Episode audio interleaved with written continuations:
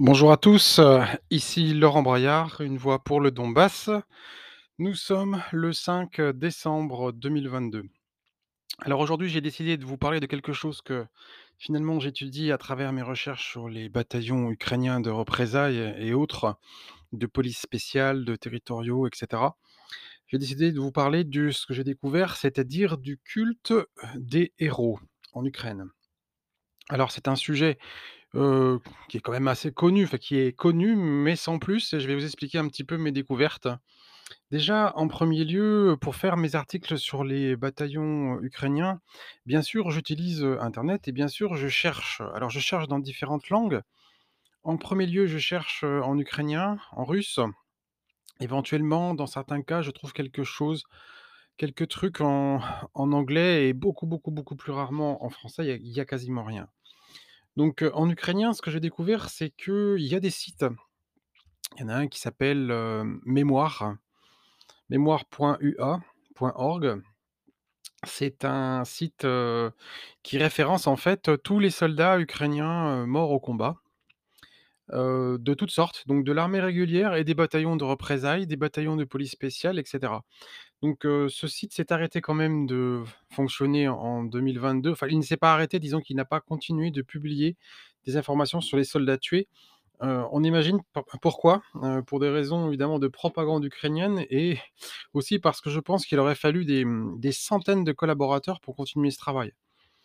Donc ce qui est intéressant, c'est que donc c'est un site parmi d'autres, c'est ma ressource de, de référence la plus importante. Pourquoi?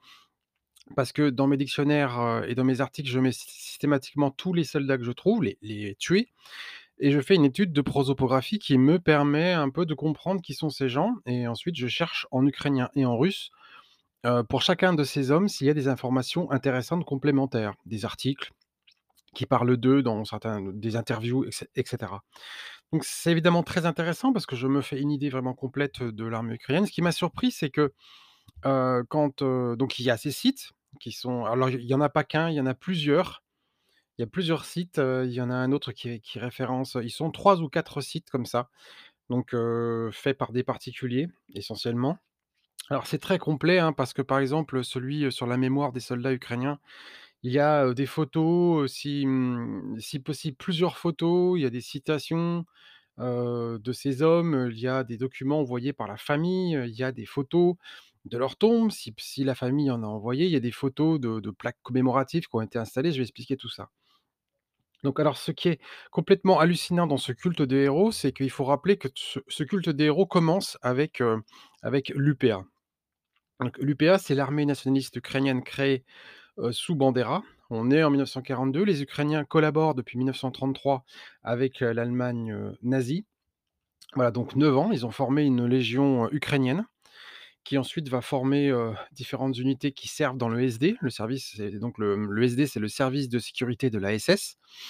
Nous sommes dans l'organisation tentaculaire de l'ASS et qui forme des bataillons de de Schussmannschaft, des bataillons de police spéciale. Les Ukrainiens, formeront quasiment 70 de ces bataillons, 67 très exactement et diverses unités en fait de représailles, chargées à la fois, heu, de lutter contre les partisans, d'arrêter les ennemis, de l'Allemagne nazie, communistes, commissaires politiques et cetera, dénoncer, évidemment rafler, les juifs les tziganes et cetera. Garder les lignes de communication, participer à la Shoah par balles, c'est-à-dire rafle dans les ghettos, liquidation des ghettos. Parce qu'on parle souvent du ghetto de Varsovie, mais à l'est, les, les les ont liquidé, plein de ghettos. Parce qu'il y a beaucoup de petites villes et grandes villes, comme par exemple Minsk, qui avaient leurs ghettos et qui ont été liquidés, pendant pendant ces opérations et évidemment, dans les massacres les plus terribles, les Ukrainiens fusillent à tour de bras, mmh, à Babi Yar et cetera.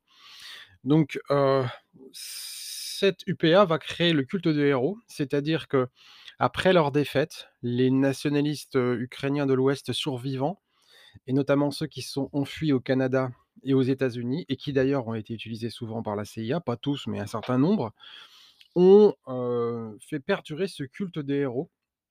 Parce qu'il faut savoir que Bandera, quand il était ah donc, avant qu'il il travaille pour l'Allemagne nazie comme je l'ai dit et bien sûr en 1933, l'Ukraine, qu'il habite, donc l'Ukraine de l'Ouest, est contrôlée par la Pologne. Donc les premiers ennemis eh bien, de ces Ukrainiens nationalistes de l'époque, c'est, évidemment la Pologne et puis en moindre mesure l'Union soviétique. L'Ukraine actuelle étant occupée, par ces deux par ces 2 nations. Donc, comme l'ouest de l'Ukraine est occupé par les Polonais, les nationalistes ukrainiens embauchés par l'Abwehr, l'Abwehr c'est les services secrets allemands, alors de la Wehrmacht pardon, par contre, pas de, pas pas de la SS, de l'amiral Canaris vont leur fournir des moyens, des armes et ils vont se livrer à des attaques terroristes, attaques de banques, de trains et cetera, assassinats de professeurs, de politiques, ils ont même tué un ministère un ministre de l'intérieur et Bandera sera arrêté en 1935 et condamné, je crois, à quelques années de prison. Quelques années de prison pour ses actions. On n'a pas pu prouver grand chose contre lui, parce que finalement il aurait presque, vu les actions auxquelles il a participé, pu être condamné à mort. Mais les Polonais furent assez, on va dire ne furent pas trop cruels, ne furent pas trop, heu, fermes, je pense pour des raisons aussi politiques, de pas trop presser les Ukrainiens, dans l'idée de vouloir une réconciliation et de vouloir intégrer, cette Ukraine dans la Pologne à jamais. Mais, voilà, tout commence par ce Bandera qui, va crier, lors de sa condamnation, ce fameux cri, de «Gloire à l'Ukraine, gloire aux héros». Alors c'est le cri Ceux qui ne parlent pas ukrainien ou russe se rendent pas bien compte, mais c'est le cri qui est crié, qui est dit maintenant par des milliers et des milliers et des milliers d'Ukrainiens et maintenant dans la population heu, si vous regardez des vidéos, même de journalistes, même de Zelensky par exemple, personne ne peut commencer quasiment une conversation sans commencer par ce slogan, par ce cri de guerre. Donc, gloire aux héros, gloire gloire à l'Ukraine, gloire aux héros. Et c'est vraiment, vraiment quelque chose qui est exactement, comme le Heil Hitler qui est dit par les nazis et qui se qui se donc de cette façon. Et si vous regardez encore d'autres vidéos sur l'armée ukrainienne, vous verrez que les Ukrainiens ont aussi inventé une sorte de salut c'est une sorte de salut, alors pour pas reprendre le salut nazi qui était trop ostentatoire, bien qu'ils le fassent extrêmement ils le font très souvent ce salut nazi, mais bon un peu planqué.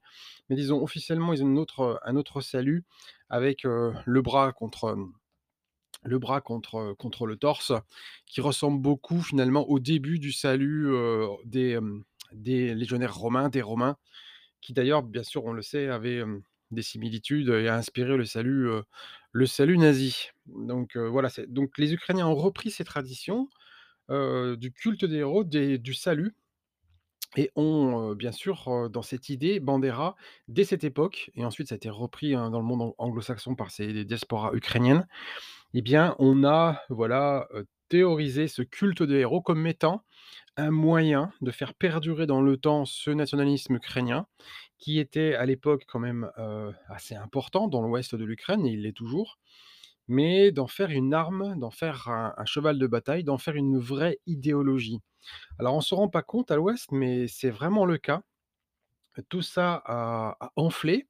On est arrivé à l'indépendance de l'Ukraine en 92 où finalement ces gens ont pu de manière assez débridée et sans être inquiétés par le pouvoir soviétique, descendre dans la rue, refaire ses saluts, refaire ses cris et cetera, reprendre les portraits de Bandera, de Choukevitch, de tous les assassins de la Shoah et cetera, des massacres de Volhynie, de Polonais, de de de Juifs et cetera, de Roumains Heu, sans aucun problème et bien sûr attirer à eux toute une jeunesse, donc dans les années 90-2000 en enflant encore et en étant soutenus par ailleurs par des révolutions américaines, d'ailleurs financées par la CIA. Donc le 1er Maïdan, la révolution orange de 2004-2005 et le second Maïdan, la révolution donc que les Ukrainiens appellent de la dignité. Alors quand on connaît la vérité, c'est un petit peu à vomir.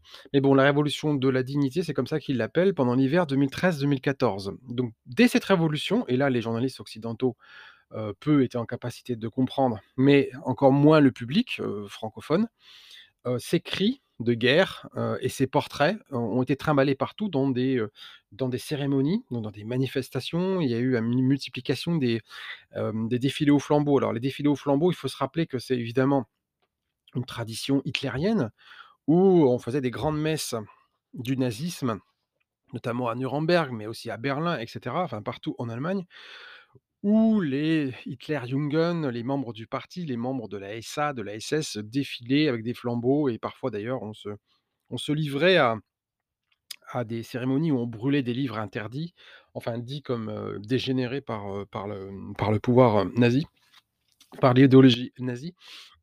Donc là, en Ukraine, on brû on brûle plus les livres, ça serait, heu, trop, disons, trop visible, la référence. Mais en tout cas, on a ces, nombreux, défilés. Alors ce qui n'est pas trop visible aussi par l'Occident, c'est que dans ces dans ces défilés, il y a toute une symbolique.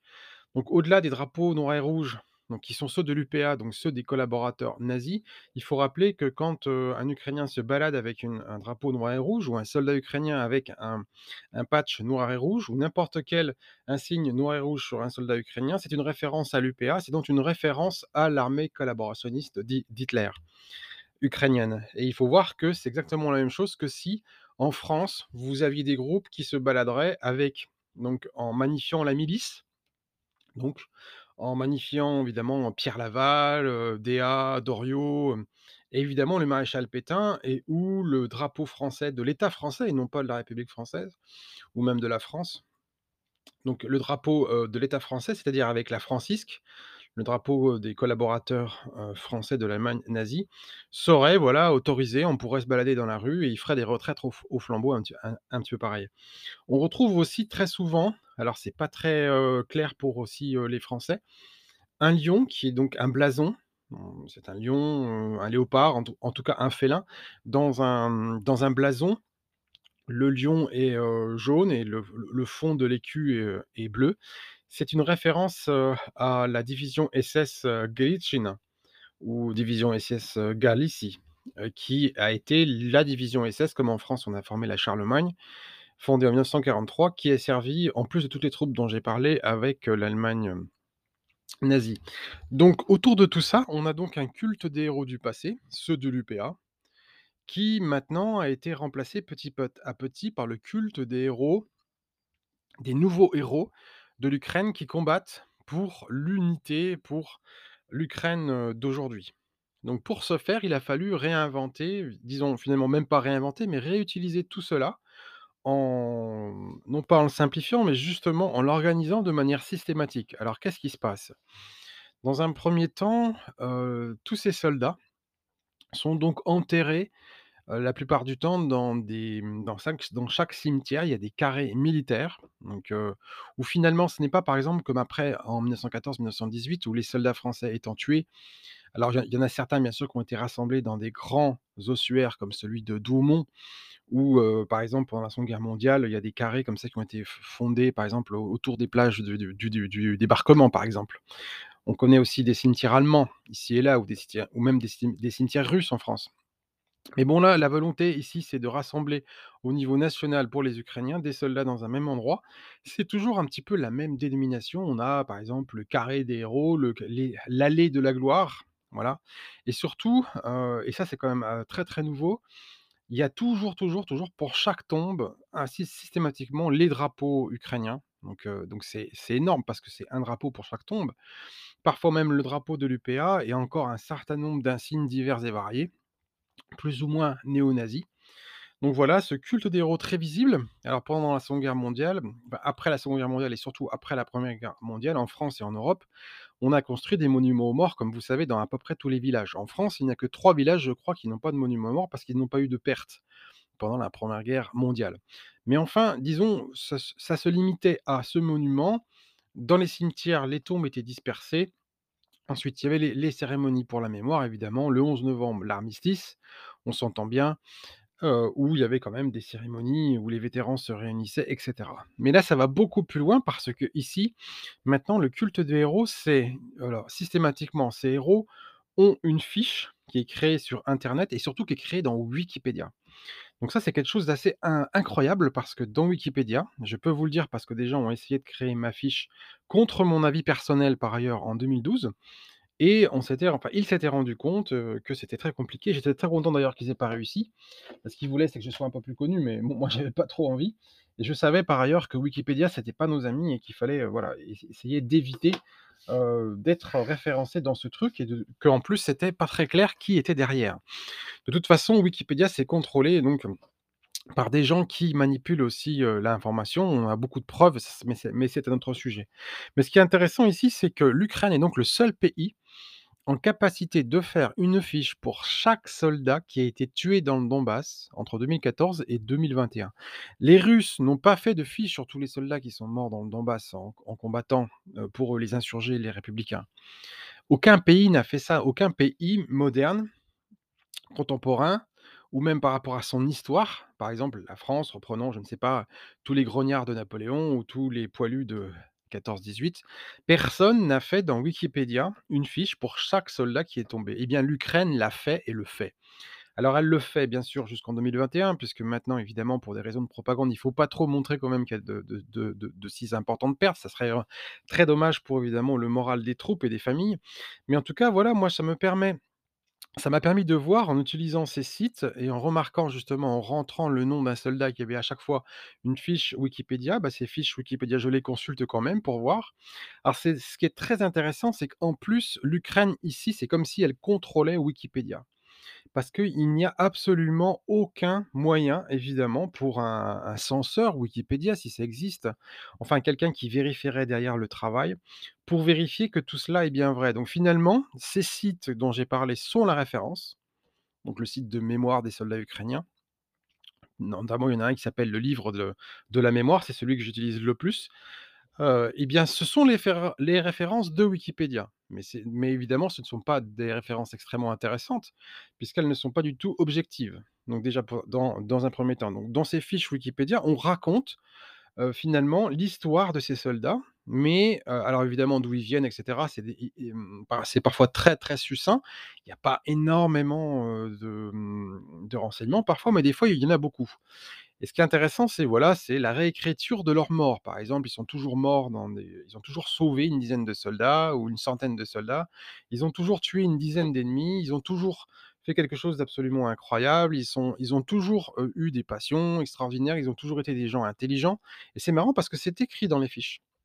On va avoir des fiches qui disent, par exemple, que, j'aimais la pêche, il aimait la pêche, c'était quelqu'un d'intelligent et cetera. Donc on rentre dans des petits détails dans un outil Wikipédia qui est normalement une sorte d'encyclopédie. Mais une encyclopédie qui normalement nous donne des références historiques et cetera, heu, très nombreuses. Un énorme dictionnaire. Or finalement, ces, hem, ces petites fiches sur les soldats, c'est absolument incroyable parce qu'il n'y a pas 10 fiches ou 100 ou 1000 ou 10 000, il y en a des dizaines de milliers qui représentent tous ces soldats qui sont morts.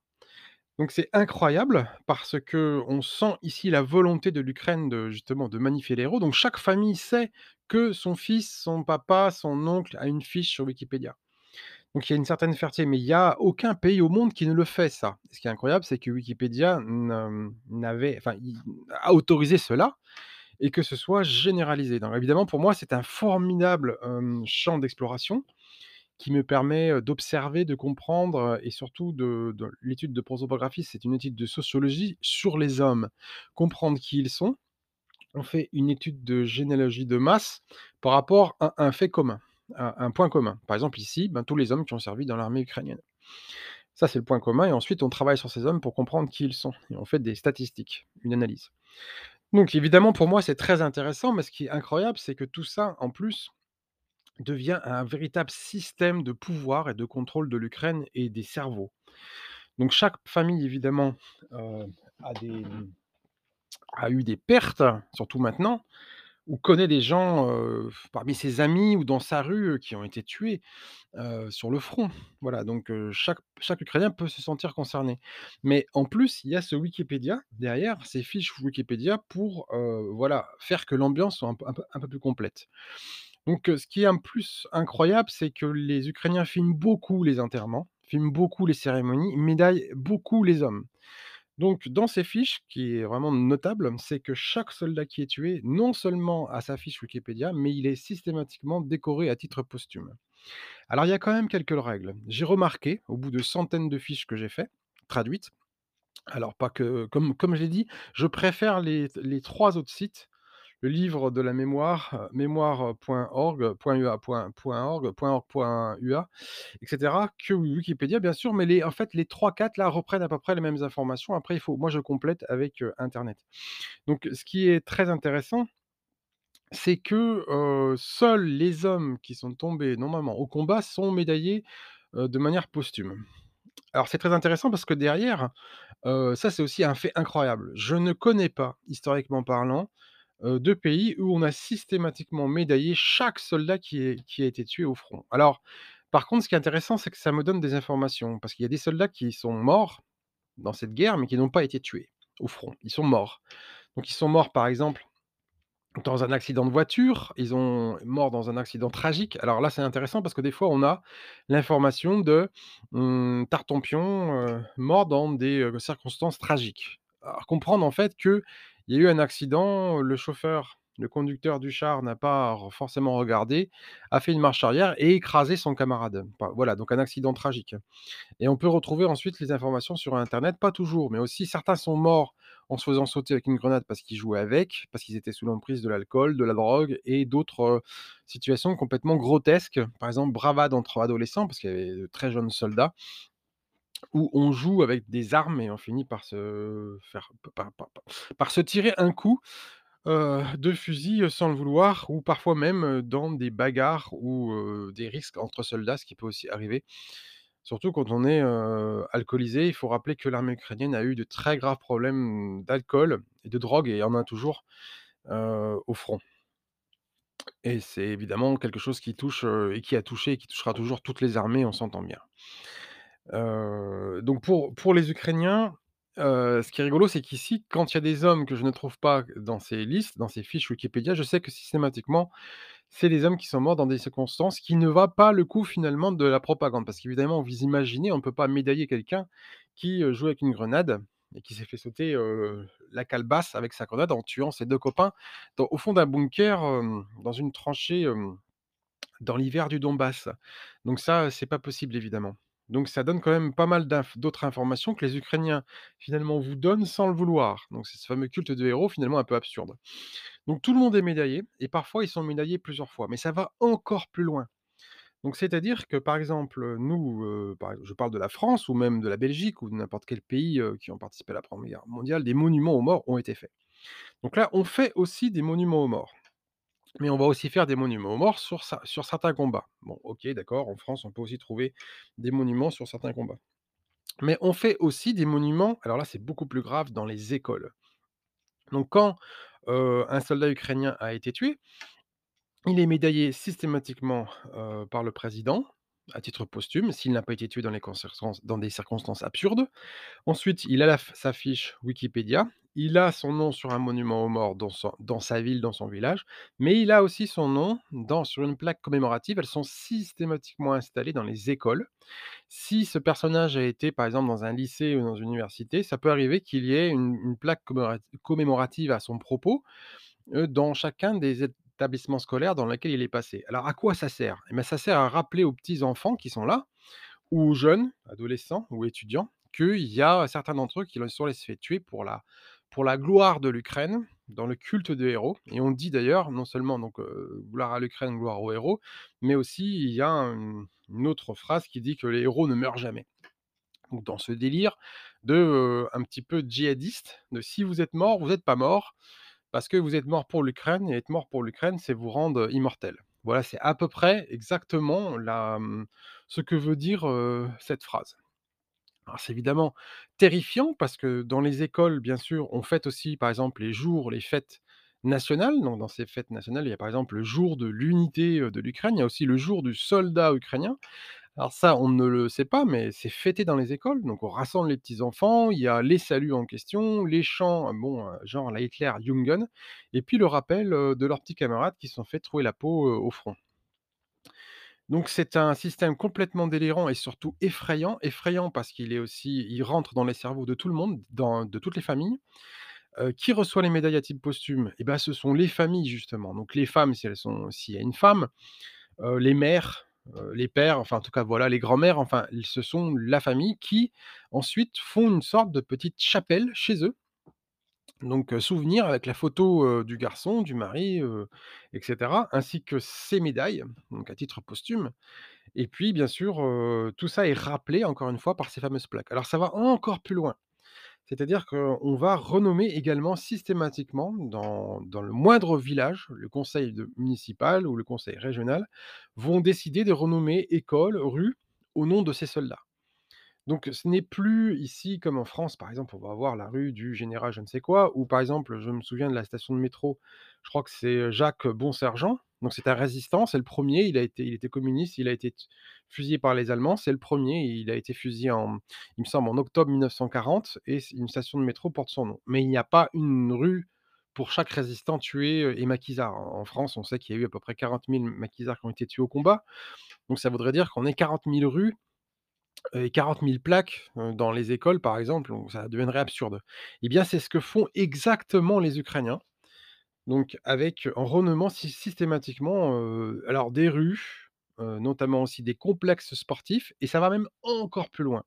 C'est-à-dire que dans pour les pour pour les soldats qui faisaient partie d'organisations néo-nazis, bandéristes, cosaques, ultranationalistes, enfin tout ce qu'on veut, enfin tous les ropages, la faune, hem, néo-nazie bandériste et bien, ils vont par exemple fonder, heu, faire par exemple un concours de mini-football qui portera le nom, du soldat en question. Ils vont faire un concours de kickboxing qui portera son nom. Ils vont faire un concours et cetera et ils vont aussi nommer par exemple des camps de jeunesse, par exemple, le camp de jeunesse, de de telle ville, qui invite évidemment, tous ces braves petits, futurs, néo-nazis et bien, heu, est nommé en l'honneur d'un soldat qui a été tué et on raconte aux enfants quel héros il était et c'est reparti pour une séance de propagande. Alors tout ça prend des proportions absolument énormes et si vous observez, je vous invite à observer un peu Zelensky et cetera, des déclarations en ukr en ukrainien, vous verrez et vous vous rendrez compte qu'il y a toujours ces cris qui sont pareils. On les dit avant quand on se rencontre et quand on part exactement comme les nazis se quittaient, se rencontraient avec le salut nazi, se quittaient avec le salut nazi, avec toujours ces formulations, toujours donc gloire à l'Ukraine, gloire aux héros et puis ensuite il y a aussi des chansons et cetera. Enfin, il y a tout, il y a même des petits livres exactem heu, aussi pour enfants, heu et cetera et cetera et cetera. Donc voilà le sinistre culte, heu, des héros ukrainiens. C'est absolument scandaleux que cela ne soit pas, heu, montré, dénoncé, en occident parce que ça a des conséquences extrêmement graves pour la société ukrainienne, c'est-à-dire une politisation et un plongeon dans cette idéologie de mort et surtout, c'est une volonté de militariser cette population et de la rendre haineuse. Ce qui fait que cette haine est finalement apprise, dans chaque petit par chaque petit enfant ukrainien, adolescent et cetera, pour chaque mère, pour chaque femme, pour et cetera et c'est la raison pour laquelle les Ukrainiens sont si virulents. C'est que ce culte des héros qui est rabâché leur montre toujours: «Voilà, on a des braves types qui étaient nos héros, tués par des ennemis qui sont nos ennemis depuis toujours», alors qu'en fait ce n'est pas du tout vrai, puisqu'ils sont évidemment issus du même peuple. C'est un peu, un combat entre, la France et la Belgique quelque part, donc c'est complètement absurde.